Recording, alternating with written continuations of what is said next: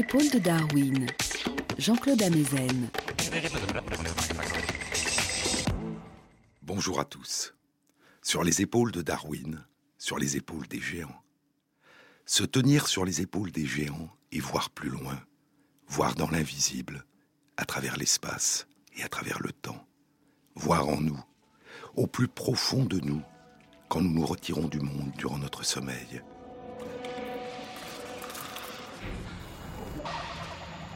Quand la conscience semble nous quitter dans l'obscurité de la nuit et ressurgir brusquement de temps à autre, sous la forme énigmatique des hallucinations de nos rêves. Nous vivons alors des aventures extraordinaires, des images visuelles intenses surgissent en nous. Nous sommes envahis par nos émotions. Nous ressentons, nous nous souvenons, nous nous projetons dans l'avenir. Le temps s'écoule, présent, passé, futur, mais en nous emportant comme un radeau sur un torrent. Tout est réel, mais nous n'avons aucune prise ou si peu de prise sur ce que nous vivons. Et lorsque nous nous souviendrons, au réveil de nos rêves, ce seront des souvenirs d'un monde étrange, un monde où le temps est un autre temps, un monde où la causalité échappe à la causalité de nos états de veille, où la logique est une autre logique. C'est un monde dans lequel nous replongeons nuit après nuit durant toute notre existence, un monde qui nous parle de nous, mais dans une langue obscure qui n'est pas celle de la lumière du jour, une langue qui est celle des secrets.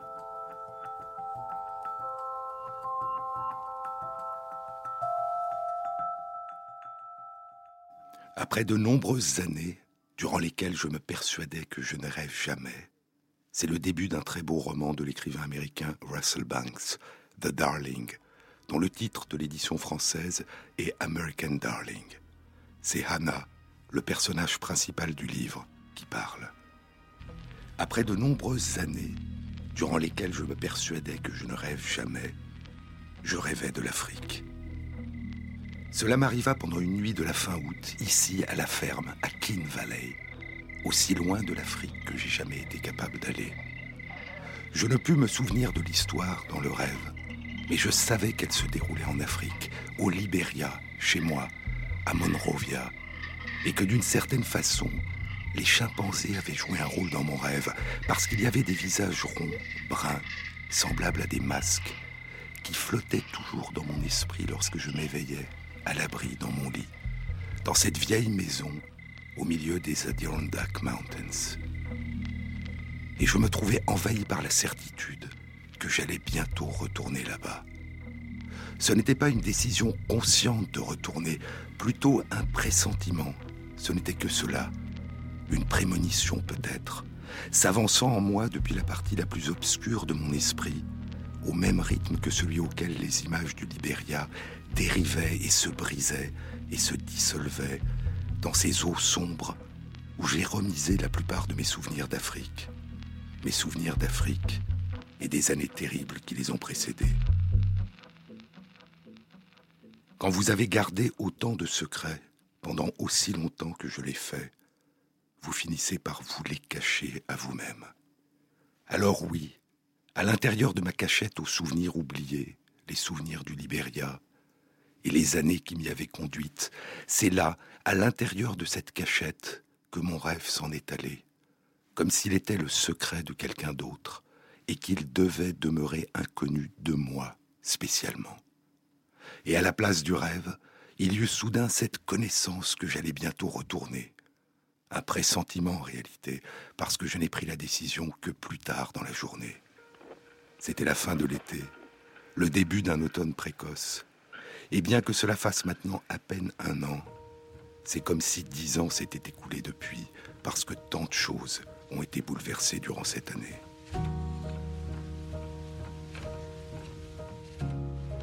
Un rêve, comme s'il était le secret de quelqu'un d'autre que nous surprenons dans la nuit, le secret chuchoté par le jeu de la nuit, alors qu'il devrait nous demeurer inconnu, alors qu'il devrait demeurer inconnu du jeu de la lumière du jour.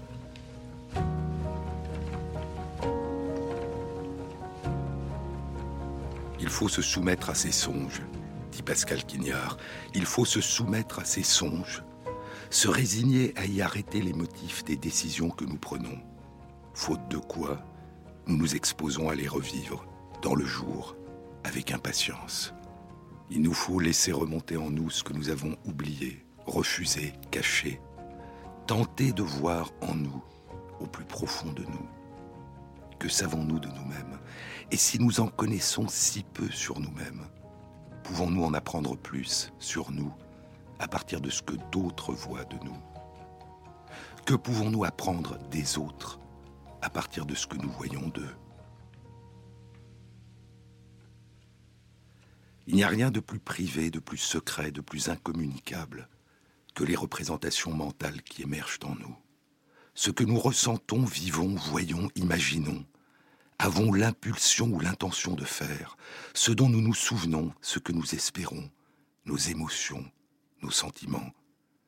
Il n'y a rien de plus intime que cette expérience de la vie qu'évoque Georges Semprun dans l'écriture ou la vie, cette expérience de la vie que la vie fait d'elle-même, de soi-même en train de vivre.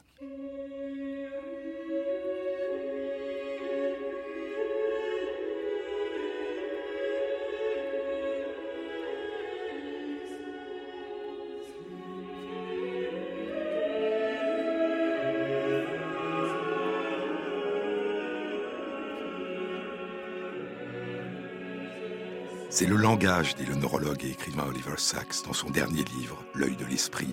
C'est le langage, cette invention la plus humaine qui soit, qui peut permettre ce qui en principe ne devrait pas être possible.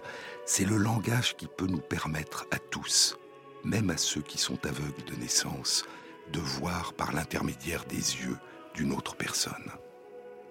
C'est le langage qui permet à une personne de nous dire ce qu'elle voit, qui lui permet de nous faire partager ce qu'elle pense, ce qu'elle ressent, ce dont elle se souvient, ce qu'elle espère. C'est le langage qui nous permet d'ouvrir notre monde intérieur aux autres. Le langage.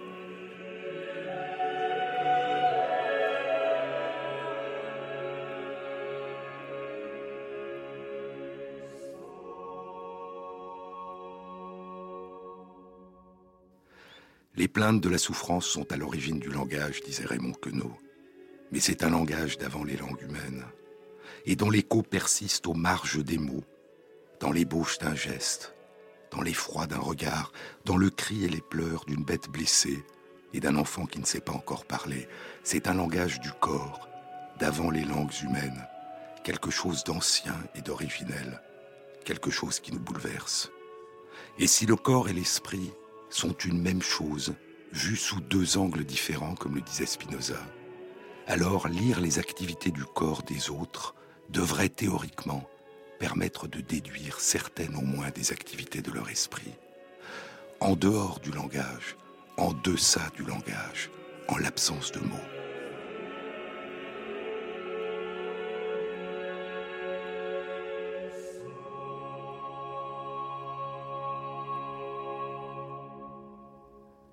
De lire les émotions des autres, leurs intentions, leurs désirs, leurs craintes, leurs joies, leurs peurs, lire ce qu'expriment leurs visages, leurs regards, leurs gestes. En faisant appel à ce que nous appelons notre empathie, cette capacité ancestrale et universelle, cette capacité ancestrale et universelle que nous avons de lire dans le corps des autres ce qui traverse leur esprit.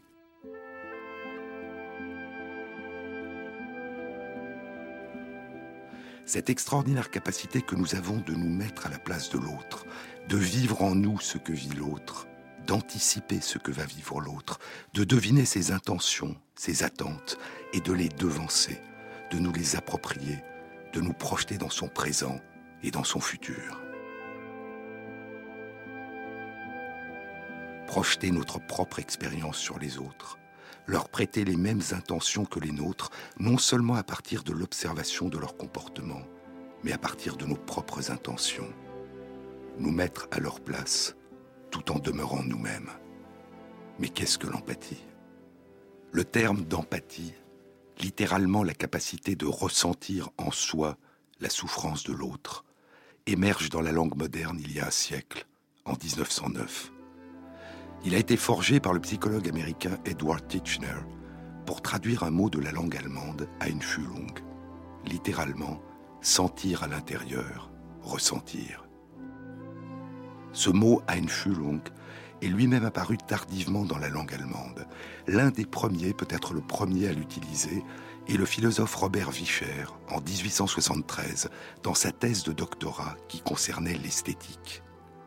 Robert Vischer emploie le mot Einfühlung pour décrire le processus par lequel la vue d'une œuvre d'art provoque chez le spectateur la projection sur l'œuvre de ses propres émotions, puis en retour, la sensation par le spectateur de la présence dans l'œuvre qu'il regarde d'un contenu, d'une signification émotionnelle qui est celle qu'il a lui-même projetée. Le fait de prêter à l'œuvre d'art les émotions que nous ressentons à son contact, d'entrer en résonance avec elle. Une merveilleuse illusion, comme un rêve éveillé, l'illusion que l'œuvre d'art nous parle, nous transmet ce qu'elle fait naître en nous. On ne lit jamais un livre, dit Romain Roland. On ne lit jamais un livre. On se lit à travers les livres pour se découvrir. Le plus grand livre, dit encore Romain Roland, le plus grand livre n'est pas celui dont le communiqué s'imprimerait sur le cerveau ainsi que sur le rouleau de papier un message télégraphique, mais celui dont le choc vital éveille d'autres vies et de l'une à l'autre propage son feu et, devenu incendie, de forêt en forêt bondit. Romain Roland parle de sa découverte d'un livre de Spinoza. Je déchiffrais non ce qu'il avait dit, mais ce que je voulais dire, les mots que ma propre pensée d'enfant, de sa langue inarticulée, s'évertuait à épeler, vertige. Ma prison s'ouvre. Et ces mots, ces lignes du livre, poursuit-il, il ne faut pas les lire, et je ne les lisais pas, avec les yeux froids de l'intelligence, mais avec la passion de son cœur et l'ardeur de ses sens. How reading changed my life. Comment la lecture a changé ma vie. C'est un livre de l'écrivaine Anna Quindlen. Dans les livres, j'ai voyagé, dit Quindlen. Dans les livres, j'ai voyagé non seulement dans d'autres mondes, mais aussi dans le mien. J'ai appris qui j'étais et qui je voulais être, ce à quoi je pourrais aspirer et ce à quoi je pourrais oser rêver. En 1903, un quart de siècle après l'utilisation par Robert Vischer du mot Einfühlung, le philosophe et psychologue allemand Theodor Lips, qui s'intéresse non seulement comme Vischer au sentiment esthétique, mais aussi à l'intersubjectivité, Theodor Lips reprend le mot Einfühlung dans un article intitulé Ressentir, mimétisme intérieur et sensation organique. Puis quatre ans plus tard, dans un autre article intitulé La connaissance du moi étranger, la connaissance du moi de l'autre, la connaissance de son monde intérieur, de l'univers de ses représentations mentales.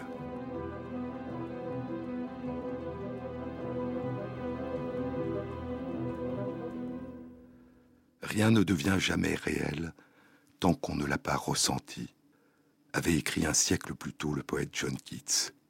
Ressentir, c'est tenter de faire entrer la vie intérieure de l'autre dans la réalité, dans notre réalité.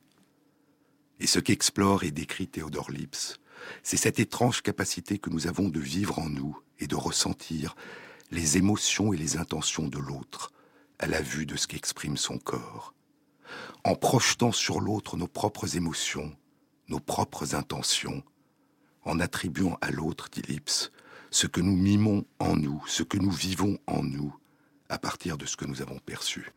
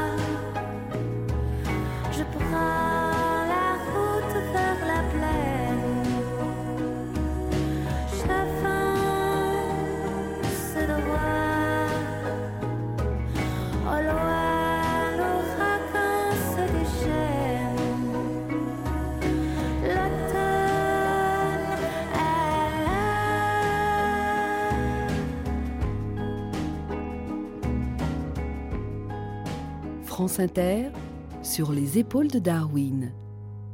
Sigmund Freud admire l'œuvre de Theodor Lipps. Et en 1905, Freud utilise à son tour le terme Einfühlung dans son livre Der Witz und seine Beziehung zum Unbewussten, le mot d'esprit et ses rapports avec l'inconscient. Et Freud décrit de manière prémonitoire ce que les recherches en neurosciences ne commenceront à révéler que 90 ans plus tard. Si maintenant, écrit Freud, si maintenant je perçois chez une autre personne un geste, le moyen le plus sûr d'accéder à la compréhension de ce geste va être pour moi d'accomplir ce geste en l'imitant. Une telle impulsion à l'imitation apparaît à coup sûr lorsque l'on perçoit des gestes, mais en réalité, je n'effectue pas vraiment l'imitation. À l'imitation du geste, je substitue l'acte de me le représenter, par le moyen des traces mnésiques que j'ai de ce qui est survenu en moi par le passé lorsque j'ai accompli des gestes similaires à celui que j'observe. Einfühlung, vivre en soi le moi de l'autre. Et lorsque le psychologue américain Edward Titchener traduira en anglais l'article de Theodore Lipps, pour traduire le mot Einfühlung, il forgera, à partir de la langue grecque, le mot empathie. À la fin des années 1970, des philosophes nommeront théorie de l'esprit cette capacité que nous avons de partager les intentions et les émotions des autres, de nous approprier en le vivant, en le ressentant, en dehors des mots, en dehors du langage, ce qu'il y a de plus intime, de plus singulier et a priori de plus incommunicable dans la vie intérieure des autres, leur représentation mentale. Non seulement à partir de ce que nous observons, mais en projetant sur eux nos propres intentions, nos propres émotions, nos propres souvenirs.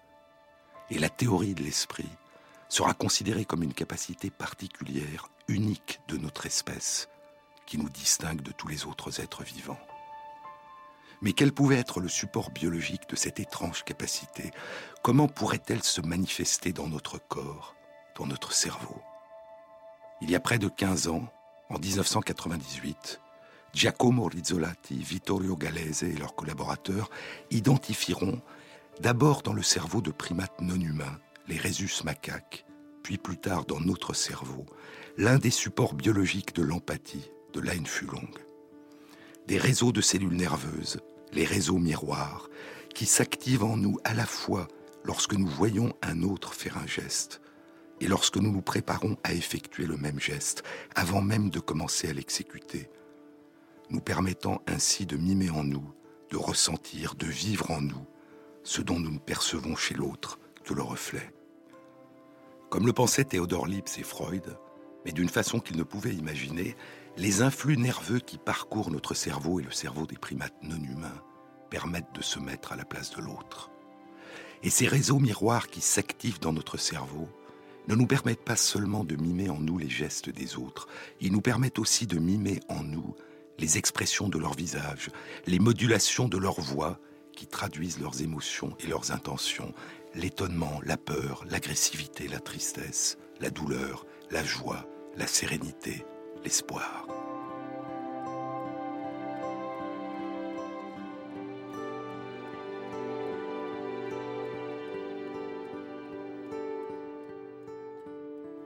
Cette capacité à exprimer et à percevoir les émotions et les intentions de l'autre à laquelle Darwin attachait une extrême importance, et dont il pensait qu'elle avait joué un rôle essentiel dans le monde animal et chez nos ancêtres préhumains, dans l'émergence et l'évolution des interactions sociales, de la coopération et de l'aide apportée aux plus vulnérables, cette capacité à laquelle il avait consacré un livre, l'expression des émotions chez l'homme et chez les animaux, et à laquelle il avait donné le nom d'instinct de sympathie.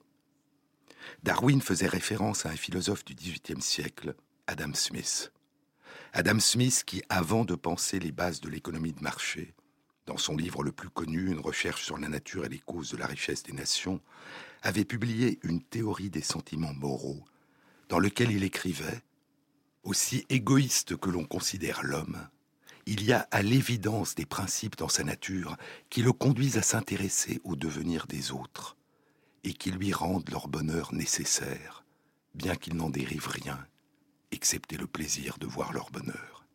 Et avant la sympathie, la capacité de souffrir avec, de compatir et de vouloir soulager la souffrance de l'autre, de vouloir, comme le disait Adam Smith, le bonheur de l'autre. Avant la sympathie, il y a probablement eu l'empathie, la capacité de ressentir ce que ressent l'autre.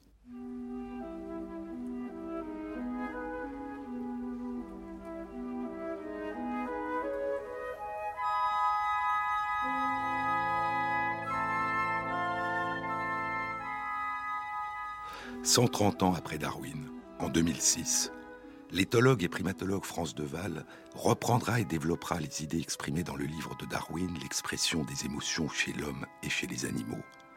Il reprendra et développera ces idées dans un livre de dialogue avec des philosophes. Primates et philosophes, comment la moralité a évolué. Au lieu que l'empathie soit un point d'arrivée au cours de l'évolution, écrit France Deval, l'empathie a probablement été le point de départ de l'émergence du langage et de la culture dans notre espèce. L'empathie est la forme originelle, prélinguistique, du lien interindividuel qui n'est entré que secondairement sous l'influence du langage et de la culture. Puis en 2009, il publiera un beau livre entièrement consacré à cette idée, L'âge de l'empathie, leçon de la nature pour une société plus gentille, plus douce humaine. Les réseaux miroirs qui s'activent dans notre cerveau sont l'un des supports biologiques, mais pas le seul, de ce que Lips avait appelé la connaissance du moi étranger. Cet accès spontané, immédiat, inconscient et toujours indirect, toujours incertain à ce que vivent et ressentent les autres. Plusieurs articles récents datant d'il y a six mois, de mai 2012, font le bilan des connaissances actuelles sur les mécanismes qui sous-tendent ce que nous appelons l'empathie. L'un, publié dans la revue Nature Neuroscience par Jamil Zaki et Kevin Oxner, deux chercheurs du département de psychologie des universités Harvard et Columbia, concerne l'empathie humaine. Un autre, publié par France Deval dans la revue Science, concerne l'empathie dans de nombreuses espèces animales. La plupart des recherches suggèrent que ce que nous appelons l'empathie à plusieurs composantes qui font appel à des mécanismes neurologiques distincts mais complémentaires. La première composante, largement répandue dans le monde animal, et notamment chez les mammifères et les oiseaux, est la capacité de partager les états d'émotion et les intentions des autres à partir de ce qu'exprime leur corps, en particulier de partager, de vivre les états affectifs des autres, ce qu'on appelle la contagion émotionnelle. Et ces processus semblent en nous être pour une très grande part inconscient.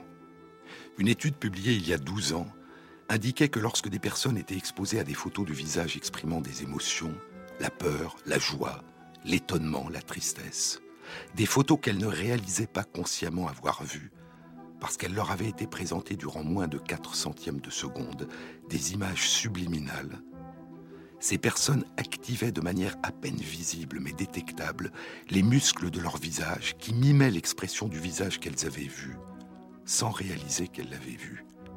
Et les personnes, lorsqu'on les interrogeait, disaient ressentir sans savoir pourquoi une émotion qui était la même que celle qui était affichée sur la photo du visage, la peur, la joie, l'étonnement, la tristesse. Comme dans un rêve, Nous sommes devenus autres sans vraiment le savoir, sans vraiment savoir ce qui a soudain, en nous, provoqué ce changement. Là est probablement le premier niveau, le plus souvent inconscient, immédiat, de l'empathie. Un deuxième niveau d'empathie, qui émerge souvent du premier et le dépasse, est l'envie d'aider, de soulager, de consoler.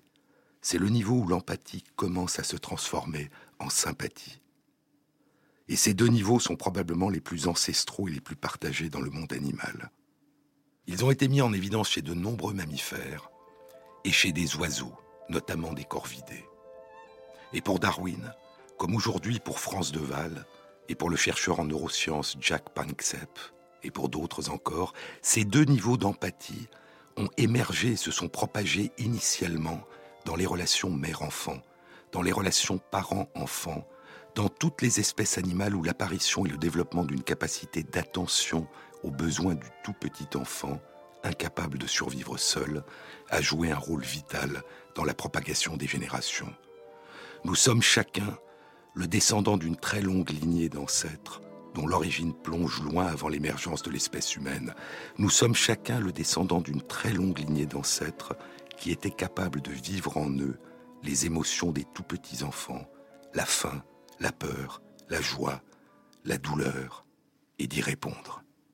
Et puis, il y a un troisième niveau plus conscient, plus abstrait, qui consiste non plus seulement à se mettre à la place de l'autre, mais à l'imaginer et à s'imaginer soi-même de l'extérieur, à adopter ce qu'Adam Smith appelait la perspective de l'observateur extérieur, et à pouvoir consciemment se représenter la situation de l'autre et notre situation par rapport à l'autre et la façon dont nous pourrions lui apporter de l'aide.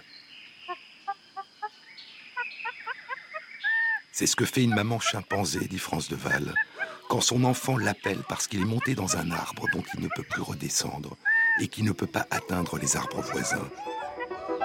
Alors la mère se suspend entre cet arbre et un autre arbre, formant un pont sur lequel l'enfant peut s'engager et gagner l'arbre voisin, où il pourra plus facilement continuer à avancer. La maman chimpanzé ne se met pas simplement à la place de son enfant, elle trouve le moyen de l'aider d'une manière qu'il ne pourrait lui-même réaliser, tout en le laissant continuer d'agir de la façon la plus autonome possible. Cette dimension de l'empathie plus abstraite est probablement d'évolution plus récente et moins répandue dans le monde animal que les deux premières. Mais ces trois formes d'empathie qui font appel à des mécanismes cérébraux pour partie distincts sont imbriquées les unes dans les autres, émergent les unes des autres, se fondent les unes dans les autres, comme des matrioshkas, dit France de Val, comme des poupées russes.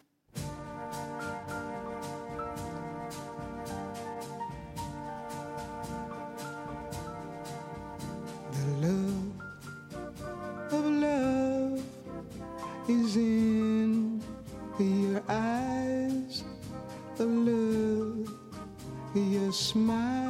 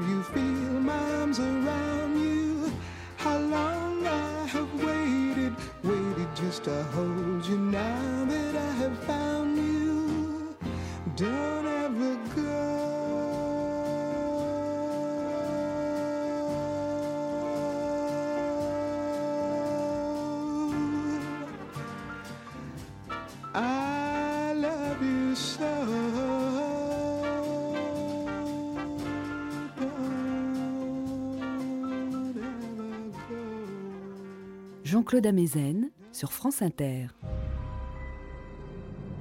C'est le maître des nuits, dit Pascal Quignard. C'est le maître des nuits, c'est le maître des regards tournés en dedans, c'est le maître aux paupières baissées. Il ne peignit pas de paysage, de ciel, d'eau, de nuages. Il fit de la nuit son royaume. C'est une nuit intérieure, un logis humble et clos où il y a un corps humain qu'une petite source de lumière éclaire en partie.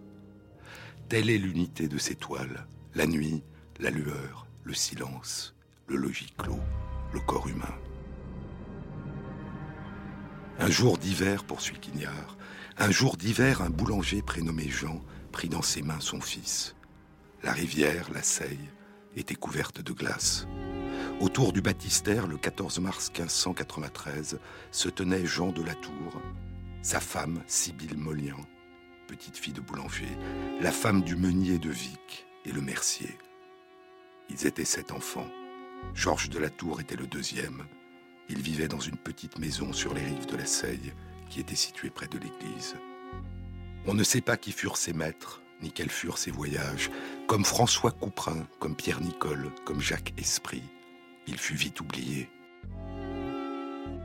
Les toiles de Georges de la Tour n'ont pas de titre certain. Sur une production qui devait compter entre 400 et 500 toiles, restèrent 23 originaux, trois gravures et deux lettres. Et il faudra attendre Stendhal et son disciple Taine pour les redécouvrir.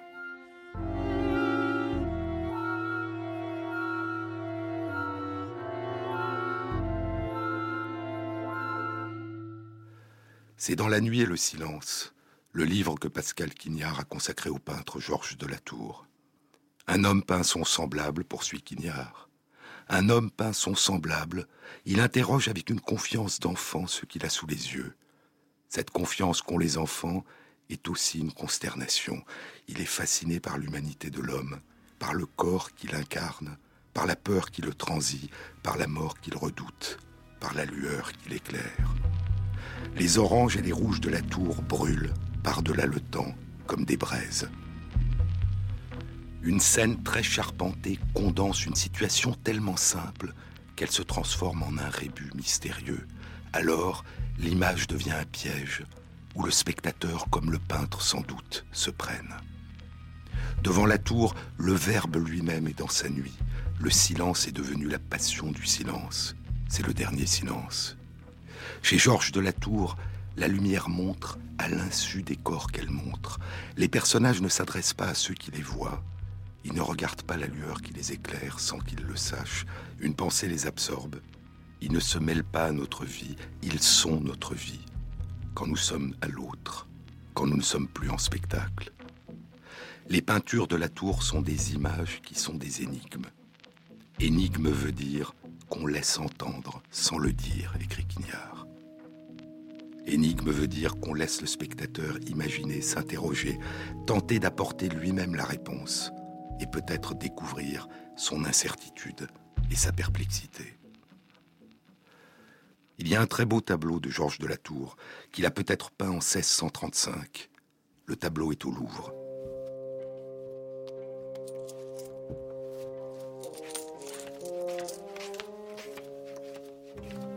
Quatre personnages sont autour d'une table. Deux hommes et une femme sont assis en train de jouer aux cartes. Et une servante debout est en train de verser du vin dans un grand verre. L'un des joueurs, à la droite du tableau, de profil, est un jeune homme richement vêtu. Il a le regard plongé dans les cartes qu'il tient à la main. Les regards des trois autres personnages expriment une attention extrême, non pas aux cartes, mais aux autres. La femme assise à la table tient ses cartes cachées au spectateur de la main gauche et elle tend la main droite vers l'autre joueur qui lui fait face en lui faisant un geste du doigt qui semble lui demander de lui donner quelque chose tout en gardant les yeux intensément fixés vers sa droite, vers le visage de la servante ou vers quelqu'un qui se trouve derrière le joueur qui lui fait face. La servante, elle, regarde du coin de l'œil vers nous, vers le devant de la pièce, que nous ne voyons pas. Et le joueur au premier plan, à gauche, de dos, qui tient ses cartes dans la main droite et vers lequel la femme qui lui fait face tend la main en lui adressant un signe du doigt, Le joueur ne regarde pas la femme, il a la tête tournée en arrière vers nous, fixant intensément le devant de la pièce qui est derrière lui, l'endroit où nous nous tenons, sans doute pour vérifier que personne ne le regarde et ne le voit alors qu'il est en train de la main gauche de tirer de derrière son dos, sous son épais ceinturon noir, une des cartes qu'on y voit, un as de carreau. Soit pour compléter ses propres cartes de carreaux qui nous sont en partie visibles, soit pour les donner à sa complice, qui avance vers lui la main et dont nous ne voyons pas les cartes. Les couleurs des vêtements et de la nappe sur la table sont splendides, du velours vert, brun, bleu, rouge, jaune d'or, orange et gris. Les visages en pleine lumière, sauf celui du tricheur dans la pénombre, et la gorge des deux femmes sont d'une délicate pâleur, le fond est noir. Le tableau s'intitule Le tricheur à l'as de carreau. Et ce qui donne son extraordinaire vie au tableau, ce sont ces regards intenses des personnages, ces regards intenses qui nous révèlent les intentions des joueurs, et probablement la complicité de la servante, plumer, détrousser le riche jeune homme qui ne voit rien, qui a les yeux plongés dans ses cartes. Les regards des autres révèlent leur intention, leur coopération. Ils révèlent l'urgence, l'inquiétude, la vigilance des tricheurs. Leur regard est fixé sur nous, qui sommes en train de les regarder. Leur regard fait de nous les complices invisibles de leur machination. Ils nous attirent dans le tableau. Allons-nous intervenir? Allons-nous les laisser poursuivre? Leur regard révèle leur intention, leur inquiétude, leur machination, mais c'est le geste de la main derrière son dos du joueur qui retire l'as de carreau qu'il a caché sous son ceinturon qui nous permet d'interpréter ces regards, de partager le monde intérieur des joueurs, de deviner leurs pensées, de tout comprendre. Leur visage, leur regard, si nous ne surprenions pas ce qu'est en train de faire le tricheur, leur visage, leur regard, leurs gestes nous révéleraient l'urgence, la vigilance, la crainte, mais pas avec certitude ce qu'ils sont en train de penser, d'imaginer, d'attendre, d'échafauder. C'est parce que Georges de la Tour nous montre ce qui est en train de se passer qu'il nous donne l'impression extraordinaire de pouvoir lire dans les pensées des joueurs. Sinon, nous ne pourrions que lire leurs émotions à partir de leur attitude et tenter de deviner leurs intentions. Nous ne savons des autres que ce que leur corps exprime. Quand ils sont totalement immobiles, inexpressifs, nous ne savons rien d'eux, sauf qu'ils sont totalement immobiles, inexpressifs. Et nous avons alors souvent l'impression que s'ils n'expriment rien, c'est qu'ils ne sont plus en contact avec le monde qui les entoure. C'est que leur monde intérieur ne brille plus que d'une très pauvre flamme. Et parfois nous avons même l'illusion que leur monde intérieur s'est éteint.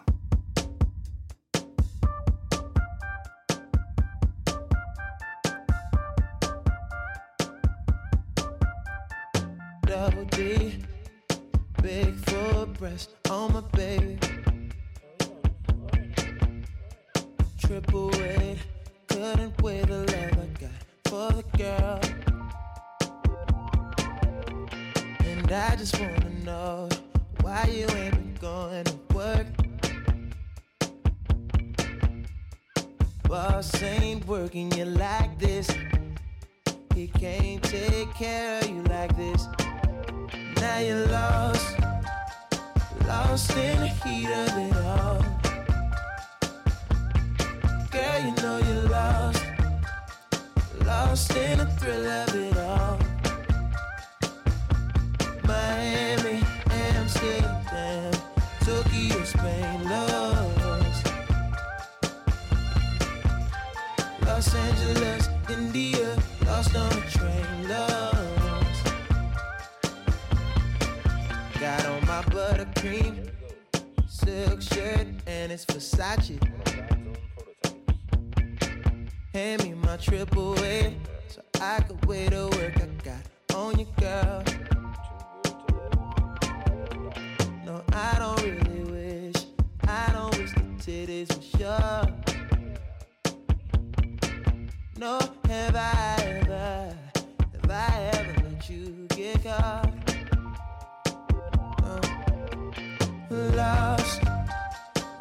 Lost, in the heat of it all.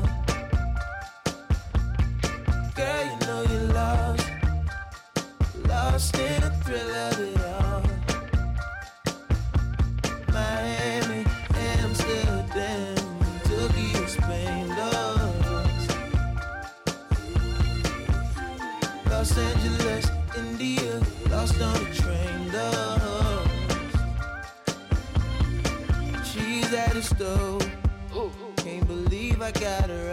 cooking dough. Cooking dough. I promise she'll be whipping meals up for a family of her own. Someday, nothing wrong, nothing wrong, no, nothing wrong with the lie. Nothing wrong with another short plane ride through the sky. You and I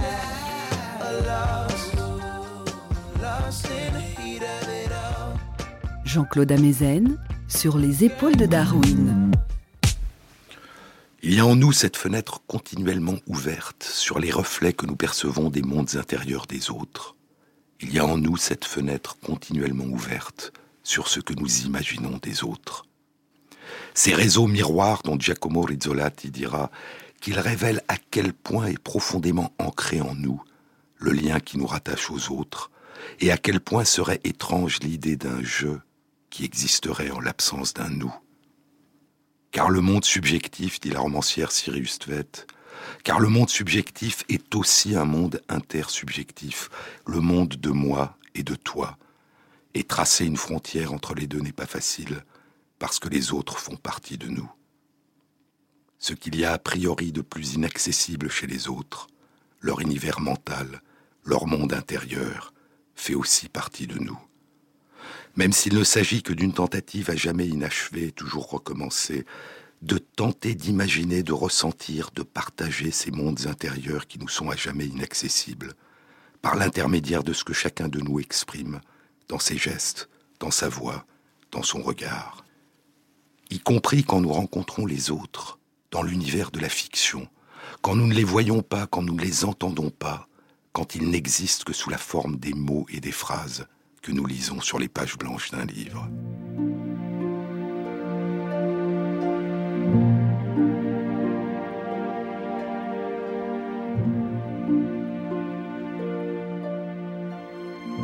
Il y a dans Le Patient anglais un splendide roman de l'écrivain canadien d'origine sri-lankaise Mike Londache.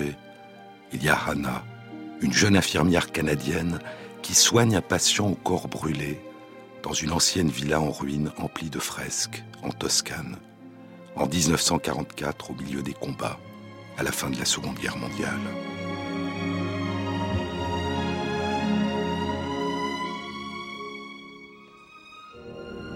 Maintenant, des mois plus tard, écrit Ondaatje, des mois plus tard, dans la villa San Girolamo, dans la ville sur la colline au nord de Florence, dans la chambre emplie de fresques qui est aussi sa chambre à coucher, il repose, comme la statue du chevalier mort dans Ravenna. Il parle par fragments, il parle de villes dans des oasis, des anciens Médicis, du style de Kipling, et dans son livre de chevet, une édition de 1890 des histoires d'Hérodote, il y a d'autres fragments encore, des cartes, des débuts de journal, des écrits dans de nombreuses langues, des paragraphes découpés dans d'autres livres. La seule chose qui manque est son propre nom. Il n'y a toujours aucun indice à propos de son identité. Il est sans nom. Dans la villa San Girolamo, dans une pièce à ciel ouvert dont une partie des murs et des plafonds ont été détruits par les bombes, il y a une bibliothèque. Hannah y prend des livres qu'elle lit à voix haute aux patients anglais, et d'autres livres qu'elle lit seule la nuit, à la lumière d'une lampe à pétrole. Et dans une étrange forme de mise en abîme, le lecteur plongé en silence dans le livre d'Ondache plonge avec Hannah dans les livres qu'elle lit en silence dans la bibliothèque de la Villa San Girolamo. Elle ouvrait le livre, dit. Elle ouvrait le livre et pénétrait dans l'histoire, sachant qu'elle en ressortirait en ressentant qu'elle avait été immergée dans la vie des autres, dans des intrigues qui traversaient le temps, son corps empli de phrases et d'instants, comme si elle s'éveillait d'un sommeil avec une pesanteur causée par des rêves oubliés. Il y a la romancière indienne Anita Mazumdar Desai, qui raconte ce qu'elle a vécu à l'âge de 9 ans en Inde, quand elle a ouvert le livre d'Emily Bronte, Les Hauts de Hurlevent. Un bungalow de la vieille ville de Delhi, avec ses vérandas, ses ventilateurs au plafond, son jardin planté de papayers et de goyaviers, plein de perroquets stridents, tout cela s'effaça. Ce qui était devenu réel d'une réalité éblouissante, par le pouvoir et la magie de la plume d'Emily Bronte, c'était les landes du Yorkshire, la bruyère battue par l'orage, les tourments des habitants errants angoissés sous la pluie, lançant du fond de leur cœur brisé des appels auxquels ne répondaient que les fantômes.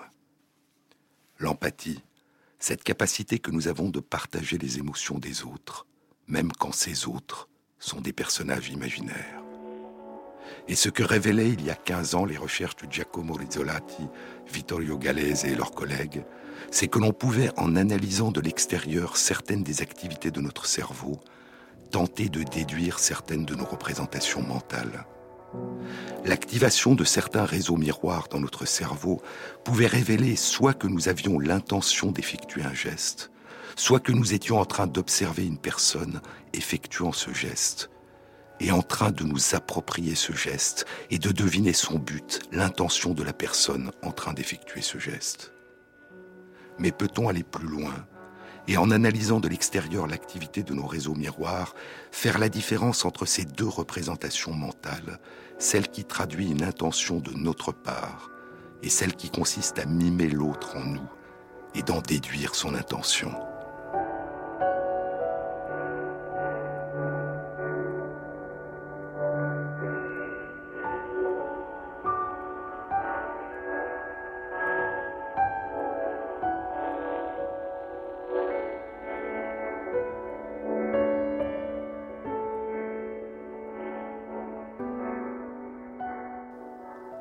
La capacité à percevoir et à vivre en nous les intentions, les gestes et les émotions des autres n'a pas qu'une dimension motrice, elle s'accompagne aussi d'une dimension sensorielle.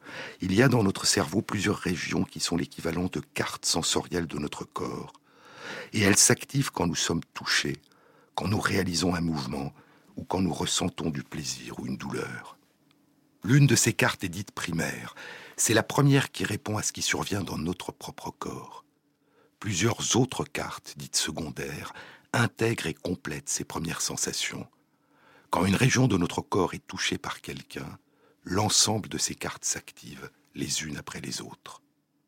Mais lorsque nous voyons une personne être touchée par une autre, notre carte primaire ne s'active pas. Seules les autres cartes en aval s'activent. Nous réalisons que ce n'est pas nous qui sommes touchés, mais nous vivons en partie en nous ce que vivent ceux que nous voyons être touchés. Et ainsi, l'analyse de l'extérieur des activités de notre cerveau permet en partie de déduire si ce que nous ressentons a pour origine ce qui est en train de naître en nous, ou ce que nous mimons en nous à partir de ce que nous percevons chez les autres.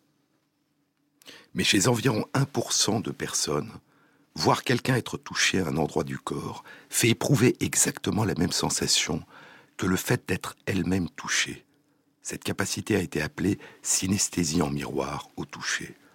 Il y a sept ans, en 2005, une étude publiée dans la revue Brain indiquait que la carte sensorielle primaire de ces personnes, dans leur cerveau, est activée de la même façon lorsqu'elles sont touchées et lorsqu'elles voient une autre personne être touchée. Deux ans plus tard, en 2007, une étude publiée dans la revue Nature Neuroscience indiquait que ces personnes ayant une synesthésie en miroir au toucher exprime une plus grande capacité d'empathie pour la douleur ou la souffrance des autres. Et une étude publiée l'année dernière, en 2011, dans le Journal of Neuroscience, indique que cette capacité d'empathie est associée à une meilleure reconnaissance des émotions exprimées par des visages. Les personnes ayant une synesthésie en miroir au toucher n'ont pas de meilleurs souvenirs des visages ni de meilleure capacité de distinguer différents visages entre eux que les personnes qui n'ont pas cette forme de synesthésie c'est la dimension affective, émotionnelle, qui semble être sélectivement amplifiée.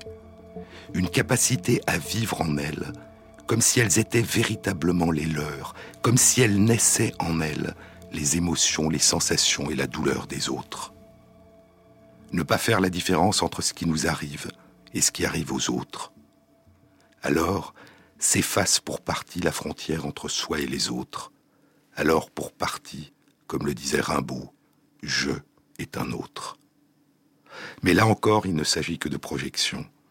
Nous ne pouvons savoir, nous ne pouvons vraiment savoir, tant que la personne ne nous a pas parlé, comment elle ressent ce que nous croyons qu'elle ressent. Nous ne pouvons que lui attribuer les sensations, les émotions, les intentions qui sont les nôtres quand nous sommes, nous, dans la même situation. Et il nous faut aller vers elle et lui demander ce qu'elle ressent. Depuis moins de 20 ans, depuis le milieu des années 1990, les neurosciences nous ont révélé certains des mécanismes jusque-là mystérieux qui sous-tendent cette capacité ancestrale que nous avons d'entrer inconsciemment en résonance avec les autres, de nous mettre spontanément à la place des autres, à partir de ce que nous percevons de leur corps.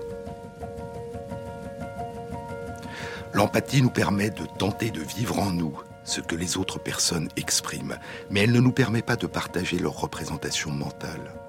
Elle ne nous permet pas de voir ce qu'elles voient, d'entendre ce qu'elles entendent en elles, de sentir ce qu'elles sentent, de nous souvenir de ce dont elles se souviennent, de déchiffrer ce qu'elles imaginent. Un enfant dort. Un sourire ou une expression d'étonnement passe soudain sur son visage. Il est en train de rêver. Pourrions-nous voir ce qu'il est en train de voir dans son rêve? Non pas seulement deviner qu'il est heureux ou surpris, mais voir les images qui le rendent joyeux ou surpris. Entendre les voix qu'il entend, les mots qu'il entend. Peut-on, par l'observation des activités du cerveau à l'intérieur du corps, déduire, reconstruire, déchiffrer les représentations mentales qui émergent chez les autres, même lorsque le visage et le corps sont immobiles, même lorsque le visage et le corps sont inexpressifs C'est une autre grande aventure des neurosciences qui a commencé à la même période, au milieu des années 1990. Je vous ai parlé dans une précédente émission des tout premiers moments de cette aventure. Et nous découvrirons bientôt la suite de cet extraordinaire voyage à l'intérieur de nous-mêmes, ce voyage à la recherche d'une mystérieuse pierre de rosette qui permettrait de déchiffrer le langage inconnu des activités de notre cerveau et d'en faire émerger la langue familière de nos représentations mentales, ce monde imaginaire, ce rêve éveillé qui surgit en permanence en nous, à partir de nos perceptions, de nos émotions, de nos souvenirs et de nos attentes, et qui donne son sens à notre vie.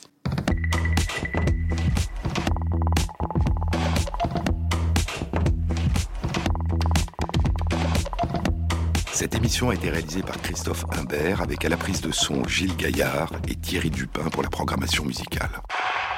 Merci à Christophe Magère qui intègre sur la page de l'émission sur le site franceinter.fr les références aux articles scientifiques et aux livres dont je vous ai parlé. Bon week-end à tous, à la semaine prochaine.